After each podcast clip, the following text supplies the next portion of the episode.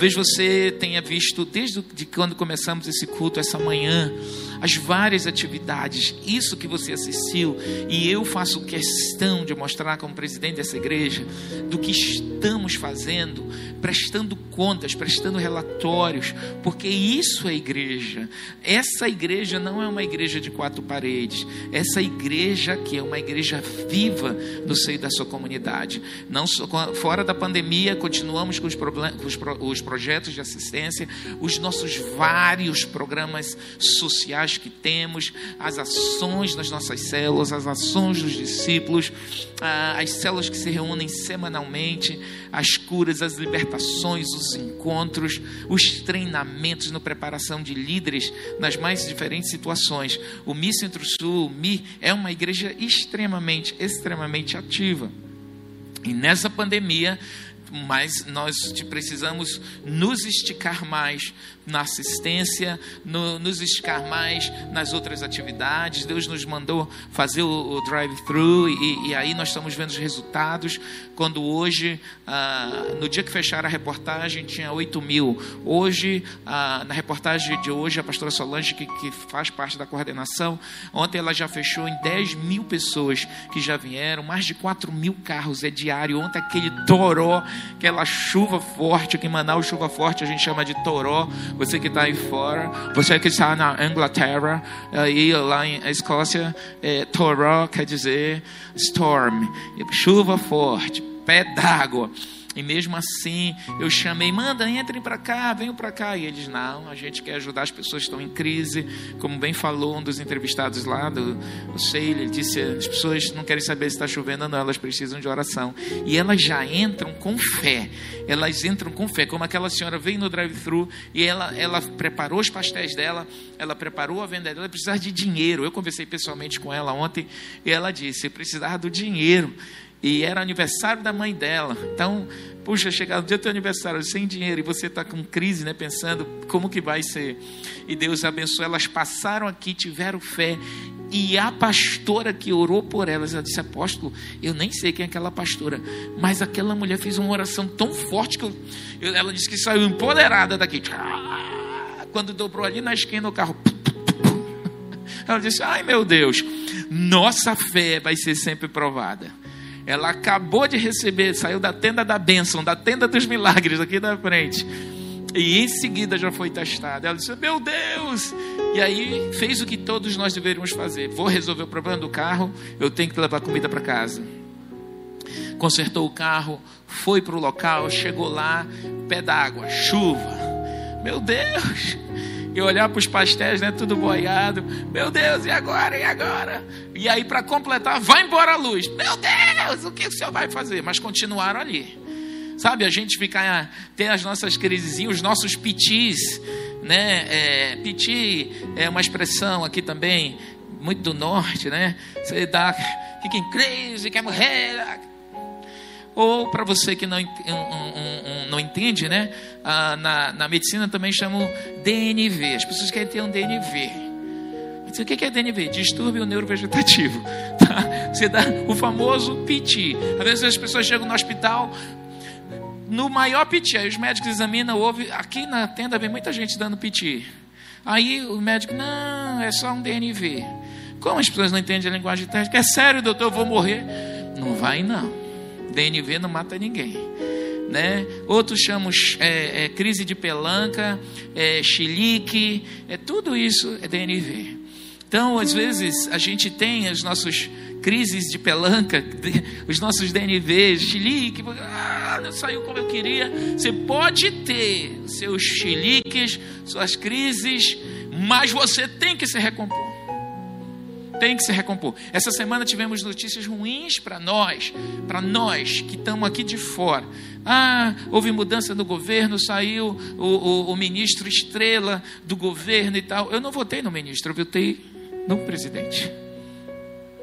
Mas o cara, isso, o cara, eu não sei se você sabe, o cara estava parado já. E quando você ouve o discurso do nosso presidente, você entende muitas coisas o que que o nosso ministro e muitas coisas vão sair, por que que esse ministro que era um top das galáxias e que a gente tudo tinha muita esperança nele. Mas eu quero lembrar você, igreja, que veio a Páscoa, veio cura, veio libertação.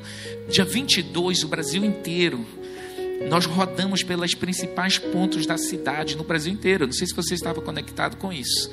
Na campanha lá em Porto Seguro com o apóstolo Renê e os pastores, os apóstolos do Brasil inteiro foram nos principais pontos das capitais e várias cidades do interior orando, ungindo, abençoando o Brasil. Isso foi terça-feira. E aí acontece isso nessa semana. Então Deus está no controle, amados. Deus não perde controle. O Brasil está debaixo de oração. Você que é crente, não fique falando, não diga besteira. Analise, veja, deixa a bomba explodir lá na frente. Nós estamos com um presidente que é um homem de Deus, que ora, que na Páscoa convocou todos os líderes religiosos cristãos da cidade, da nação, sentaram num culto de adoração a Deus, pedindo direção de Deus, gente. Ah, mas ele é bocudo, ele diz: ei, calma. Não confunda gostar da pessoa com o cargo da pessoa. As pessoas confundem muito. Tem gente que não gosta do Bolsonaro porque se vê no Bolsonaro. O cara fala demais, cara. É você, é você. É você. O que eu não gosto em ti é o que eu tenho em mim. Sou psicanalista, tá? Pode não gostar muito, não, mas dá uma checada em você. Fala demais, é atrevidas, ei, cheque em você. Bateu uma nação nas suas costas com um monte de traidores que subiram. Então a gente não se desespera. E eu vi o nosso presidente ter lá os olhos cheios de lágrimas, chorando, porque ele é um homem que fala do coração. Quando a gente tinha um ladrão na presidência, eu não via tantos, tantos crentes dando tanto piti. Agora que nós temos um homem de Deus bombardeado, lutou, se levantou contra a corrupção. Amados, você não pode abrir sua boca e amaldiçoar esse homem. Ele não é pastor, ele não é um crente antigo, ele não é, ele não vivia nos altares de Deus. Ele é um homem que está temendo a Deus e está seguindo uma cadência. Ali está tá, tá num caminho em Deus, uma rota, digo. E nós precisamos orar pelo presidente Bolsonaro. Continuamos. Até que Deus fale, ou é, é, é Deus mostre, você tem que crer. Esse governo foi levantado pela igreja, e eu quero falar com você, igreja. Este governo que aí está foi eleito pela mão da igreja, e a função da igreja não é abrir a boca, se desesperar, reclamar, amaldiçoar. Não faça isso. Quem elegeu foi a igreja, e a função da igreja é joelho no chão e oração pelo presidente, como a Bíblia diz, que devemos orar para termos, por todas as autoridades, para termos uma vida tranquila e sossegada, porque essa é a vontade de Deus. Agora nós temos uma imprensa toda a imprensa guerreando contra esse homem. Nós temos uma emissora de televisão diabólica que todo dia joga uma série de coisas ruins em cima das questões do governo. Nós temos um, manto, um bando de esquerdopatas no mundo jornalístico, no mundo da imprensa, é, tentando dominar as mídias sociais. Nós temos artistas esquerdopatas que viviam mamando no, nas tetas do Estado. E você, crente, se levantar com isso, não faz isso. Você não entende política, você não entende, você pensa que entende.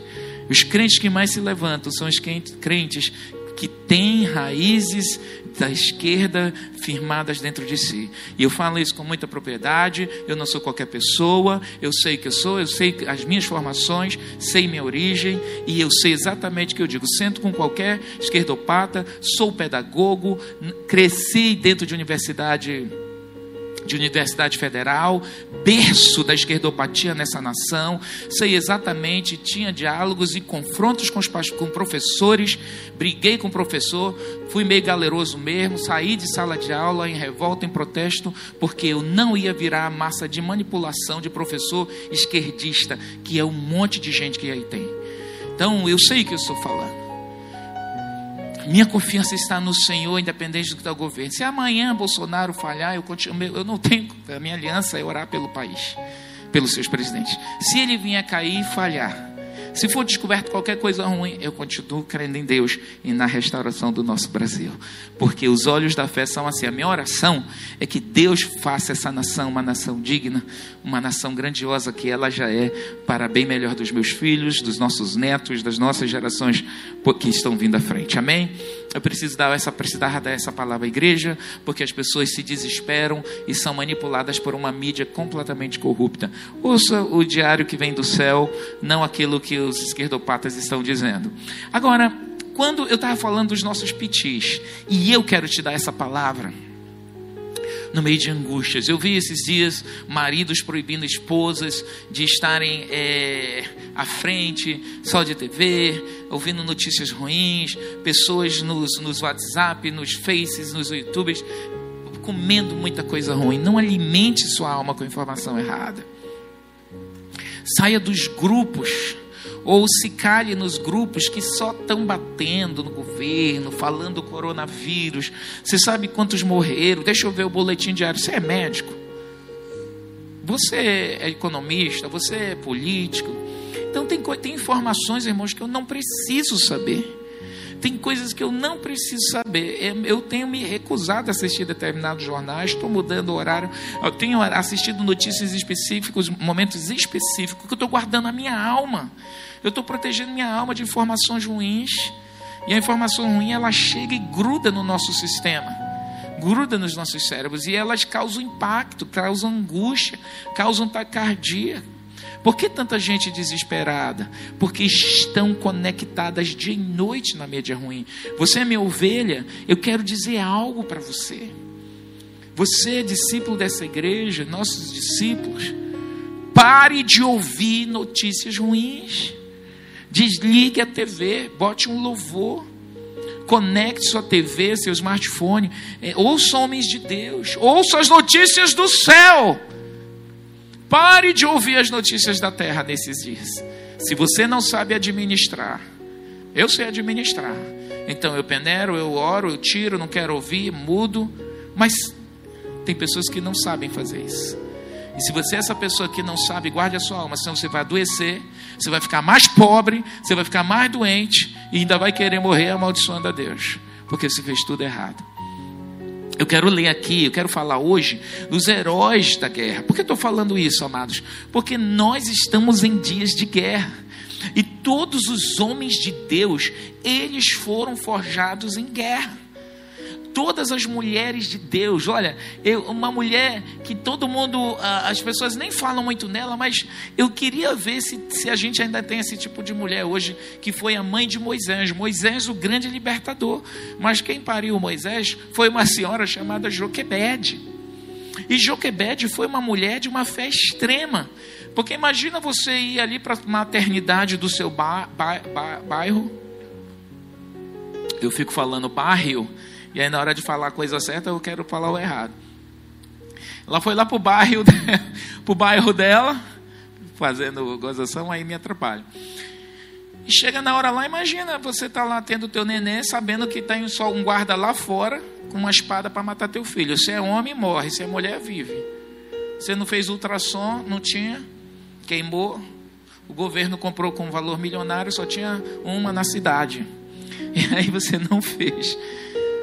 Aí nasce o filho, você fica lá apreensivo, meu Deus, torcendo que, vire, que seja uma mulher, se você vai ser homem. Então, foi isso que aconteceu. E Joquebede, aquela mulher, tem aquele filho, com certeza ela teve em casa, escondeu. Agora, você consegue esconder uma criança de um mês dos seus vizinhos? Impossível. Criança chora, a barriga dela apareceu. Tem, tem sempre vizinho invejoso, tem sempre vizinho que fala mal de ti, tem sempre vizinho que quer ver tua desgraça. E Joquebede não era diferente daquela sociedade. E ela toma uma decisão terrível de entregar o seu filho. E ela entregou da pior maneira. Ela foi no rio, imagina o rio da tua cidade. Aqui imagina, vamos imaginar nós aqui, de repente você tinha que ela, ou ela jogava aquela criança no rio, sabendo, crendo que Deus ia fazer algo. Mas como que mãe seria capaz de fazer isso? Teria mães que diziam assim: me mata, mas não mata meu filho. E não, não, adiantava se entregar na frente de um guarda, que o guarda ia matar ela e matar a criança. Então ela tinha que ter no meio da guerra dela uma estratégia inteligente. E a Bíblia fala que é por fé, tudo é por fé. Por fé, aquela mulher chamada Joquebede prepara uma cesta, enche ela de betume para não entrar água ali, ela bota o filho dentro e bota no rio e diz: Meu Deus, leva meu filho para longe dessa cidade. Que mãe seria capaz de fazer isso com um filho? São mães malucas, mas uma mãe no seu estado emocional perfeitamente saudável jamais faria isso. Jamais. E ela teve essa decisão, crendo que Deus ia tirar aquele garoto do rio. Assim como Joquebede, a Bíblia fala no livro de Hebreus, capítulo 11, dos, das centenas de homens de fé. Essa pandemia que estamos passando é o nosso teste, o nosso teste diário. Talvez você está aí com escassez, não tem o alimento total que você gostaria de ter, mas é, nós temos outras pessoas, nós temos empresários que estão em crise. Tem empresário, gente, que não sabe viver se não tiver é, dois mil reais na carteira ali imediato, se não tiver dez mil ali que ele sabe que pode socorrer, porque por trás do dez mil tem os cem, tem isso, aquilo, outro. Tem empresário que não sabe abrir a carteira. Se ele abrir a carteira e tiver sem, sem dinheiro ali, ele treme o dia inteiro. Está no teste dele. Todo mundo está sendo mexido. Tem gente rica, cheia de dinheiro, que está muito mal, apedrontado, com medo de morrer. Pode ter o dinheiro, ficar no melhor hospital do Brasil, lá no Einstein, mas sabe que pode morrer estão amedrontados. Então, essa crise tem afetado brancos, negros, índios, pobres. Todo mundo está no teste. Como é que você vai passar esse teste? Como é que você vai sobreviver nesse teste? Número um, você vai precisar controlar suas emoções e agir por fé. Porque se você não tiver controle da sua mente, o seu pensamento vai gerar a emoção que você vai sentir. Olha que coisa fantástica que eu quero falar aqui, que está no livro de 2 Samuel, a partir do livro do, do capítulo 18, é, falando do rei Davi, uma coisa interessante. Esse rei Davi é um cara extravagante. Eu, eu, sou apaixonado pela história do rei Davi. Eu já li a história do rei Davi, do, do homem mais bonzinho da terra, e eu já vi as histórias, já li histórias. Aliás, eu estava, ano passado, eu completei uma leitura sobre o rei Davi, tipo assim, o, o, o safado rei Davi, o, o mortífero rei Davi, o lado negro do rei Davi que ninguém conhecia. Então, às vezes as pessoas idealizam muito os heróis da fé, às vezes a gente fantasia muito. Às vezes a gente é, é, faz muito conto de fada a Bíblia. A Bíblia não é conto de fadas. A Bíblia é um conto de verdades. São histórias, nem contos, são histórias verídicas. E esse homem que parece um príncipe encantado, ele ralou muito na vida. Ele inspira cristãos do mundo inteiro, mas os cristãos, quando falam sobre Davi, ah, o homem segundo o coração de Deus, homem segundo o coração de Deus, amadinho, ser segundo o coração de Deus e viver toda a guerra que esse homem viveu, às vezes eu penso, não sei se eu quero ser esse querido todo, não, porque pense num cara que sofreu. Mas esse homem, diante dos desafios da vida, ele tinha uma habilidade um controle em Deus pelo Espírito Santo. Numa das crises dele, de várias crises que ele passou, com família, com esposa, com morte de filhos, com uma filha linda de 15 anos sendo estuprada pelo irmão de 19 anos, na cara dele, com um filho lá que era o filho mais parecido com ele, o filho, sabe aquele filho que você, como pai e mãe, olha e você vê você de novo, era Absalão. E aquele filho trouxe muitas dores a ele. E aí, dos vários episódios de vida do rei Davi, que era o homem segundo o coração de Deus, o salmista de Deus, o homem que hoje é conhecido mundialmente nas maiores, nas três maiores religiões do mundo, no cristianismo, islamismo e judaísmo, celebrado por todos esse homem, segundo o coração de Deus, ele precisou, e ele foi, como todos nós, precisou passar pelas fornalhas de Deus. Você quer crescer em Deus. Você quer ter êxito. Você quer ser uma pessoa de sucesso. Você vai ser treinado em Deus. Você vai precisar passar pelas lixas de Deus. Não tem para onde correr. Se você se, se ausenta disso, você vai ser um deficiente na fé. E as pessoas que são deficientes, elas precisam de aparatos, elas precisam de recursos diferenciados, elas precisam de acessibilidades. Você sabe que pessoas que têm limitações físicas, elas não têm acesso em todos os lugares. E quando a gente tem deficiência espiritual, nós não temos acessibilidades a conquistas do reino por causa da nossa própria deficiência e autodeficiência que nós imputamos a nós, porque nos recusamos a crescer na fé, nos recusamos a fazer o que Deus mandou a gente fazer, nos recusamos a exercitar a nossa fé, a treinar, a fazer músculos espirituais. Não é fácil fazer músculos espirituais. Aliás, não é fácil qualquer atleta. Nós, atletas, sabemos que não é fácil. Gente, quando você pega aqueles ferros e puxa e malha e tal, vá para uma academia que tem muita gente fazendo, é, puxando ferro. De vez em quando você. Ah, ah, ah, quando você está ali na, na, São 12 vezes na puxada. Quando está na décima. Ah, quando termina. Ah, que dói. Dói malhar músculos. Dói fazer músculos. Mas os resultados depois são maravilhosos. Eu quero dizer para você que dói ter músculos espirituais. Não é simples, não é fácil, e a Bíblia diz que a gente precisa exercitar. E eu quero te dar um exemplo aqui do, do hoje eu quero fazer essa ministração, um estudo, um ensino, melhor dizendo. E aqui no livro de 1 Samuel 18, Uh, no versículo 31, não precisa colocar agora na tela, mas eu vou falar aqui primeiro o contexto e depois eu vou pedir. Eu falei aqui que Samuel, Samuel não, que Davi tinha um filho. A Bíblia diz que esse filho ele era lindo.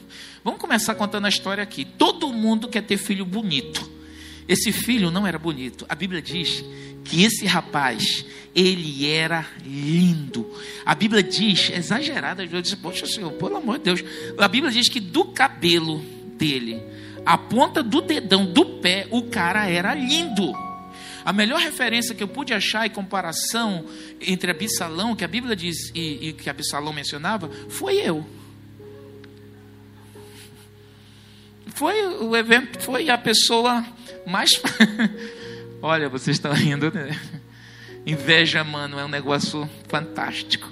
Talvez até você teve inveja e não acreditou, mas tudo bem. A minha autoestima está preparada. Absalão, cara, era lindo. Você sabe que nós que somos lindos, as pessoas olham para a gente e elas querem olhar de novo. Você já viu quando você vê uma mulher bonita, um homem bonito, você olha, aí você olha de novo, aí você olha de novo. Aí você sabe por que isso? O nosso cérebro, quando nós vemos uma pessoa muito bonita, ah, ele libera uma secreção que dá prazer, que dá bem-estar. E aquela secreçãozinha que é liberada faz você nem percebe, mas você automaticamente quer orar, quer olhar e quer perceber.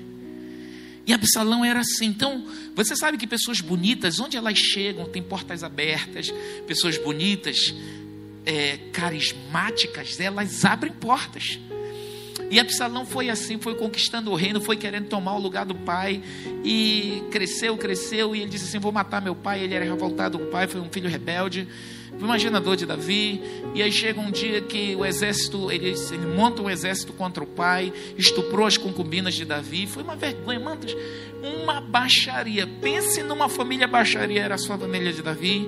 E Davi foge desse filho, uma vergonha nacional, saiu em tudo que foi é, é, é, tabloide, saiu em todas as, todas as. Não era fake news, era verdade. O filho tinha se rebelado queria matar Davi. Davi foge e o exército diz: Nós vamos matar esse cara. Esse cara não vai matar, não, senhor, rei Davi. Eles dizem: Façam tudo, mas não mate o jovem Absalão. E meu filho, ele é um jovem, ele é inconsequente. O general disse: Pode encontrar. E aí, amados, foi uma guerra contra esse filho Absalão. E Joabe, contrariando o rei Davi, disse: Pode matar esse cara. E eles matam Absalão. E quando chega a notícia para o rei, Aí chega aqui. Diz, Quem vai dizer pro rei que o queridinho dele foi morto? Cara, vai tu, vai tu. Eu, não, Deus me livre. Eu chegar lá com essa notícia, ele vai me matar. Ninguém quer dar notícia ruim, né? Mas tiveram que ir, foram. E aí, 2 Samuel 18, versículo 31. Vamos ver aqui? Vamos acompanhar 2 Samuel 18, 31. Chegou o etíope e disse, 2 Samuel 18, 31, Boas novas ao rei, meu senhor. Hoje o senhor, olha só o cara para chegar para dar notícia que o filho tinha sido assassinado, né? Tinha sido morto na guerra. Hoje o senhor te vingou do poder de todos os que se levantaram contra ti. Versículo 32. É, Então disse o rei ao etíope, Vai bem o jovem Absalão não quis nem saber. Ele estava uma guerra violenta. E o cara chega e diz: Ei, tudo que se estava contra você, Deus já fez a obra, hein? E aí ele esquece todo mundo e diz assim: Eu quero saber como é que está o jovem. Por que ele ressalta o jovem? Pela inconsequência. Ele fala jovem para deixar claro que muitas vezes as atitudes ah, pueris ou infantilizadas de Absalão tinham levado ele a essa condição. Aí o respondeu o soldado etíope: Seja como aqueles inimigos do rei, meu senhor, e todos que se levantam contra ti para o mal. Versículo 33. É. Então o rei, profundamente comovido, subiu à sala que estava por cima da porta e chorou. Andando dizia: Olha, veja que ele já entendeu que o filho dele foi morto. Ele chorou e andando dizia: Meu filho Absalão, meu filho Absalão, quem me dera eu morrer por ti. Absalão, meu filho. Ele entra em profunda comoção, uma dor que só sabe quem já viveu. Versículo 34, vai lá para o 34. E sobe vai para o quarto dele chorar. Aí disseram a Joabe, né, o comandante lá, o general, eis que o rei anda chorando e lastima-se por Absalão. Ok? Ele, ele começa a gritar lá pelo filho, né? E aí Joabe, o general piquirado, Tá? Aí vamos lá para o versículo, para 2 Samuel 19, 4. Vamos ver, vamos imaginar que Davi está num choro de luto, de perda de um filho. Um pai que vê ter que enterrar o filho, já é uma dor. E um filho rebelde que foi assassinado pelos seus próprios guarda-costas. E ele está nessa, nessa crise. Tendo o rei coberto o rosto, ele botou um pano na cara em alta voz, ele gritava: Meu filho, Absalão, Absalão, meu filho, meu filho. O homem segundo o coração de Deus, vivenciando uma crise violenta. Meu filho, e Absalão, sempre quando eu falo de Absalão, eu gosto de ressaltar Ab, Ab, Abshalom, Aba, Aba, a palavra Aba em hebraico é pai, Aba. A minha filha mais velha só me chama de Aba. Aba para cá, Aba para lá, para quem, quem não, Aba, não é, não é Abacadraba, é Aba, que quer dizer pai, papai. E Shalom, Aba Shalom, Aba Shalom quer dizer pai da paz. Imagina se esse menino fosse o pai da guerra. Porque esse Absalão era complicado, era um filho disfuncional demais. E quando eu falo sobre famílias disfuncionais na Bíblia, eu amo dar o exemplo de Absalão e Davi, que Davi cooperou como pai muito para essa doença de Absalão. Ele chora a morte desse filho com muita dor. Versículo 5, pode ir ao versículo 5. É, então Joabe, né, o general lá que tinha mandado matar, entrou na casa do rei e disse: Hoje, olha, rei Davi, hoje você envergonhou a face de todos os teus servos que livraram você. Hoje a tua vida e a vida de teus filhos. Ele faz um confronto com Davi. Hoje a tua vida e a vida de teus filhos e de tuas filhas e a vida de tuas mulheres e de tuas concubinas amando tus que te aborrecem. Eu coloco na linguagem de hoje aí, por favor, que ela é mais profunda, assim, é mais, é, é mais incisiva. Na NHTL, por favor, NHTL. Ele diz assim: amas os que te odeiam, o Senhor odeia. Olha, você está num, numa luta lá, um choro, um luto violento, e aí vem a pessoa e te confronta. Você odeia quem te ama, Davi, e você ama quem te odeia. Você está confuso, Davi. Suas emoções não estão ajustadas, Davi. Como é que você consegue odiar quem quer cuidar de você, quem quer, quem quer é, é, nutrir você, quem quer salvar a tua vida?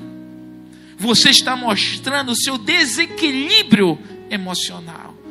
Por isso que, volta ao anterior, ele diz assim: o Senhor envergonha, o Senhor, ele diz assim: o Senhor humilhou seus soldados. Sua atitude de estar tá chorando pela vida desse filho, eu até entendo, porque eu sou pai, com certeza ele deve ter dito isso, não está mencionado aí. Mas ele disse: Isso é uma humilhação. A gente querendo te defender, e aí mata esse bandido do teu filho, e você vem, você humilhou a gente, você humilhou seus outros filhos que estão vivos, você humilhou suas filhas que estão vivas, porque se Absalão pegasse, ele ia matar todo mundo, Davi. Acorda, meu irmão. Olha a vergonha. Você humilhou suas esposas e concubinas. Vai para o seis. O Senhor, aí ele ele vai assim. Joabe era um estratega. Eu acho fantástico a atuação dele, porque ele vai assim no recôndito ali na alma e Davi diz: O Senhor, com todo respeito, com certeza ele falou isso, o Senhor odeia os que te amam e ama aqueles que te odeiam. E disse assim: E mostrou que os seus oficiais e os seus soldados não valem nada para o Senhor. Às vezes as nossas atitudes impensadas, descontroladas ou emotivas demais, elas passam uma mensagem horrível para quem está assistindo a gente. Por isso que você, no meio da sua guerra, você não tem que se descontrolar com suas crises, com problema, com a notícia ruim. Você tem que ter seus olhos em Deus. Você tem que ter o seu foco em Deus. Você tem que ter um olhar para as coisas do Senhor. Um homem de fé, uma mulher de fé não anda por circunstâncias apóstolos, isso é muito difícil. Por isso que é o treinamento. Davi, nessa fase da vida dele, já estava bem treinado. Ele sabia que governar um reino não é fácil, amados. Sabe você que está em crise aí porque o Moro saiu do governo? Eu quero dizer para você que esse Joabe, que era o braço direito dele, também traiu Davi. Deus não tinha escolhido Joabe, o melhor e maior estrategista. Deus tinha escolhido Davi. Eu quero só te lembrar isso. A gente, povo de Deus, tem que pensar com a mente bíblica, mesmo no meio das crises e circunstâncias. Se amanhã esse presidente errasse, se amanhã Davi errasse, a gente continuava no foco em Deus. E aqui ele diz assim: sua atitude, você está mostrando para todo mundo que você Olha só o que você está fazendo. Ele disse: Eu estou vendo que agora o Senhor ficaria muito feliz se hoje Absalão tivesse morrido e a gente tudo tivesse morto, Davi. Ai, Davi, confrontado no meio do, de peito, uma cirurgia de peito aberto, sem anestesia. Cirurgia de peito aberto sem anestesia. E o cara dizendo: Pode levantar daí, anda. E aí, olha só, vá agora, dê uma palavra de elogio aos seus soldados. Caramba, ai caramba, mataram o meu filho, vem esse cara aqui me afrontar, dizendo só a verdade. Eu estou de peito aberto, rasgado, e ele diz: se levante, feche esse peito aberto, costure aí a sangue frio. Porque se você não fizer isso, eu juro em nome de Deus, o Senhor, que amanhã de manhã o dano vai ser maior. Nenhum desses homens estará contigo. E seria o pior desastre para toda a tua vida. Então há horas na nossa guerra de fé que a gente tem que se levantar e ter fé. Não é perder o ânimo. Tem horas que você não vai poder chorar nem o seu morto. Tem horas que você não vai poder ter que estar chorando pela sua empresa, pelo casamento que faliu, pela empresa que faliu, pelo filho que deu errado, pela doença que você pode estar enfrentando. Talvez você está aqui me ouvindo e essa manhã você está em casa aí ou no hospital e você está com Covid-19. Não se entregue. Não se entregue. Tem gente de olho em você. Talvez é seu marido que está vendo você aí, que a vida inteira foi para a igreja. E agora? Você é a mais louca a mais desesperada, a mais perturbada. E o seu marido, você pregou a vida toda para ele, fica olhando, engraçado, cadê teu Deus? O teu dano vai ser pior nessa quarentena do que você mudar a sua atitude e dizer: peraí, eu vou vencer isso. Não, meu marido, não, minha esposa, não vamos vencer. Talvez você é um marido, a vida inteira foi mole, agora com a quarentena está morrendo. É a mulher que tem que estar tá fazendo chazinho, que é a mulher que tem que controlar, é a mulher. Você virou filho da sua esposa. Vergonha na sua cara, meu amado. Nós homens temos o papel fundamental de liderarmos a nossa casa, de sermos portadores de boas normas. Não, nós vamos vencer. Vencer como? Não tem dinheiro, não tem isso, aquilo, outro. As mulheres entram em crise maior. E aí cabe a você, homem, ser a palavra firme. Ah, eu também, eu também. E quem vai me consolar? Deus, meu irmão. Busque o teu pastor, busque uma pessoa, desabafe. Está em crise, está faltando mesmo, está difícil, estou com medo de morrer. Vem aí no drive-thru, manda alguém orar por você. Mas não se entregue. Tem sempre alguém olhando a sua fé. Às vezes é o teu pai, que você está querendo ganhar ele para Jesus. Às vezes é sua esposa, que você está querendo que ela seja mais crente. Ou seu marido. Às vezes são os filhos, estão de olho. Cadê pai? Cadê teu Deus, pai? Mãe, cadê seu Deus? A senhora vive, vivia na igreja. Agora a senhora está tá aí o seu filho ímpio, lhe dando lição de moral e de fé. Talvez você está nessa escassez, é agora que você está sendo provado na sua fé. É meu irmão, você está sendo provado na sua fé. Tá? O planeta Terra está em, em, em, em teste. Deus está fazendo o seu músculo espiritual, Ele quer fazer que o seu músculo da fé cresça. Agora, fazer músculos dói. Talvez essa situação que você está vivendo, ela dói. Esse momento difícil na família dói. Esse momento difícil nos beijos dos filhos dói. Esse momento difícil no casamento dói. Esse momento difícil de você olhar para a empresa e ver sua empresa fechando, com as contas chegando, com resultados de falência querendo esfregar na sua cara Talvez você está aí, seu patrimônio de anos, você está com medo de perder. Talvez você recebia de imóveis e as pessoas não estão pagando teus imóveis. Talvez você está com parentes lá internados nos hospitais ou em casa sofrendo. A sua hora agora não é de sair gritando, botar pano na cabeça, gritar. Não! Você que é homem de fé tem que fazer isso. Talvez eu estou sendo hoje uma voz de Joabe para dizer: pare! Pare de se entregar para a tua dor. Pare de ter coitadismo com você. Você vai ter duas opções nessa crise: ou você vira vítima dos problemas, ou você vira vitorioso. Decida. Todos os dois começam com V. Um te leva para o alto e o vitimismo te leva para baixo. Joabe disse: Que belo papelão você está fazendo. Você não está vendo o que está acontecendo? Eu quero dizer aqui, como se fosse uma voz de Joab para você: que belo papelão você está fazendo. Você não está vendo que você está estragando todo o teu testemunho, com se descabelando, ficando louca dentro de casa, estressada com o marido, com o filho, ou estressado com os filhos, estressado com, com o casamento, estressado com, com todo mundo. Ei, porque você está sem fé. Aqui no texto, Joabe diz para ele: Olha, se você continuar nessa sua atitude pueril, infantilizada, só dolorida, eu sei que tem dor, mas a circunstância agora não existe, não, não requer que você viva a sua dor. Olha, essa pandemia, nós somos brasileiros, nós brasileiros sempre passamos e vencemos momentos difíceis, nós vamos vencer mais essa. Você pode dizer amém aí na sua casa? Eu sei que a maioria dos adultos que estão nos ouvindo, já viveram muitas crises nessa nação. Crises na família, crises na nação, crises financeira. Você venceu todas, vai vencer mais essa. Mas eu quero te dizer aqui que a sua atitude de fé hoje. Joab disse: Esse seu seria o pior desastre da sua vida, se você se entregar à sua dor. Versículo 8: Se você se entregar. Quando Davi saiu da dor dele e olhou e ouviu essa palavra dura. Então o rei se levantou e foi sentar-se perto do portão da cidade. E os soldados souberam que ele estava lá e se reuniram todos em volta dele. Enquanto isso, todos os israelitas tinham fugido, cada um para a sua terra. Então Davi enxuga suas lágrimas, suas dores. Você tem razão. Coração, aguarda um pouco. Dor, aguarda um pouco. Ele sai com os soldados. Obrigado, gente. Nossa vitória, é isso aí. Vê de vitória.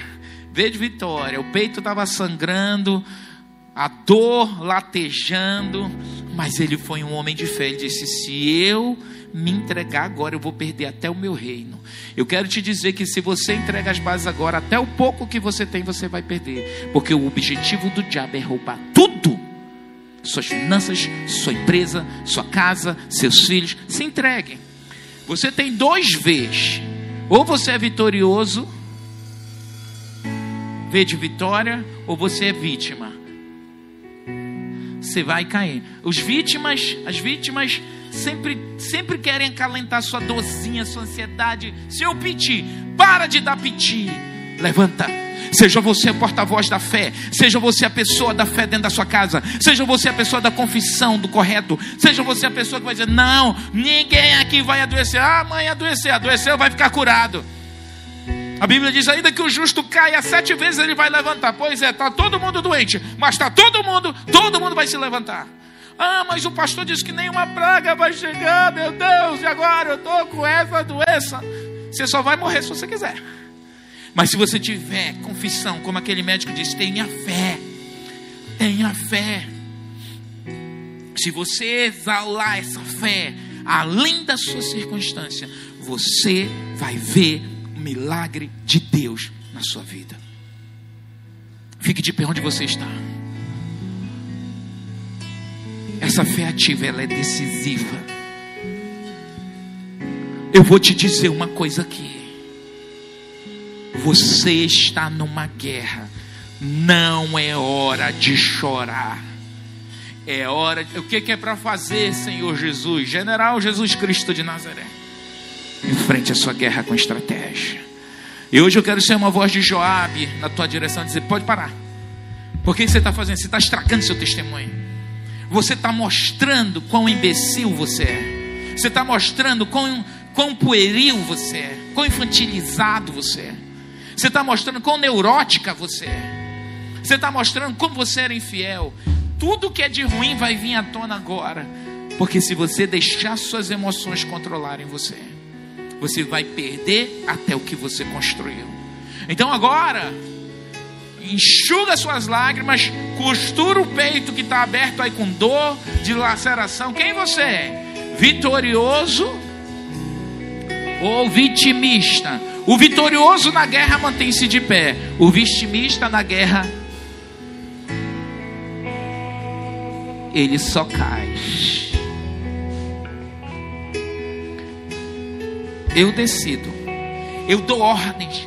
Davi disse: Alma, por que, que você está abatida, alma?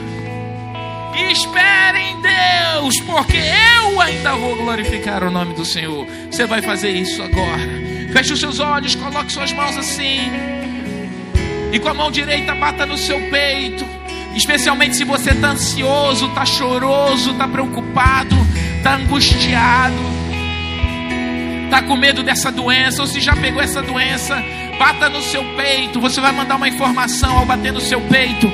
Tem uma glândula chamada timo aqui que ela vai acionar áreas no seu cérebro que vão despertar o seu cérebro a fé, a atitude correta. Você não vai desistir, essa doença não vai te destruir, essa crise financeira não vai quebrar as cadeias que você construiu, as coisas boas, as construções, não vai quebrar sua família, não vai quebrar sua saúde, não vai quebrar aquilo que você construiu na sua vida acadêmica, não vai destruir suas conquistas se você se levantar se você parar de ter medo de peninha de você, diga eu não vou ter peninha de mim. Diga eu sou mais do que vencedor em todas as coisas. O Senhor está contigo. Ele é o teu auxílio. Bata com força, sinta dor mesmo. Ele é teu auxílio, Ele é a tua fortaleza. Ele te diz que em todas essas coisas tu és mais do que vencedor. Em todas essas coisas Ele te conduz em triunfo. É Ele quem te abençoa, é Ele quem te renova, é Ele que vai adiante de ti, é Ele que te fortalece, é Ele que te guia. Ele é o teu socorro e teu refúgio no dia da angústia. Levanta-te, anda em nome de Jesus. Tu não vai ser destruído. Não deixa esse tempo ruim destruir teu testemunho. Não deixa esse tempo ruim destruir tudo que você construiu com fé, com palavras. Quando você estava na casa de Deus louvando, quando você estava com dinheiro no bolso, quando você tinha controle de tudo. Hoje, sem controle das coisas, você vai continuar olhando para o céu e você vai dizer: Deus, tu estás comigo.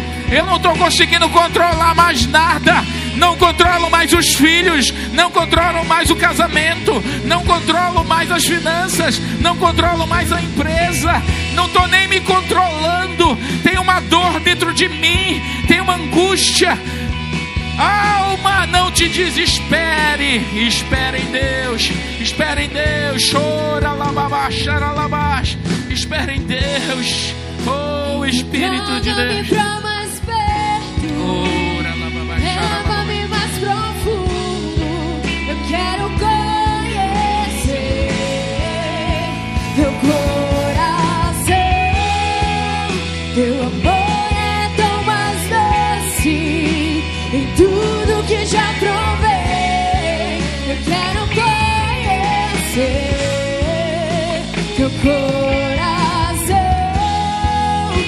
Que o Senhor te abençoe. Que o Senhor te guarde. Que o Senhor faça resplandecer sobre ti o teu rosto. O seu rosto. Que o Senhor tenha misericórdia de ti. E que o Senhor mude e dê destinos novos sobre ti. Uma semana extremamente abençoada. Ora lá, baixai, alabá. Tudo que já provei, eu quero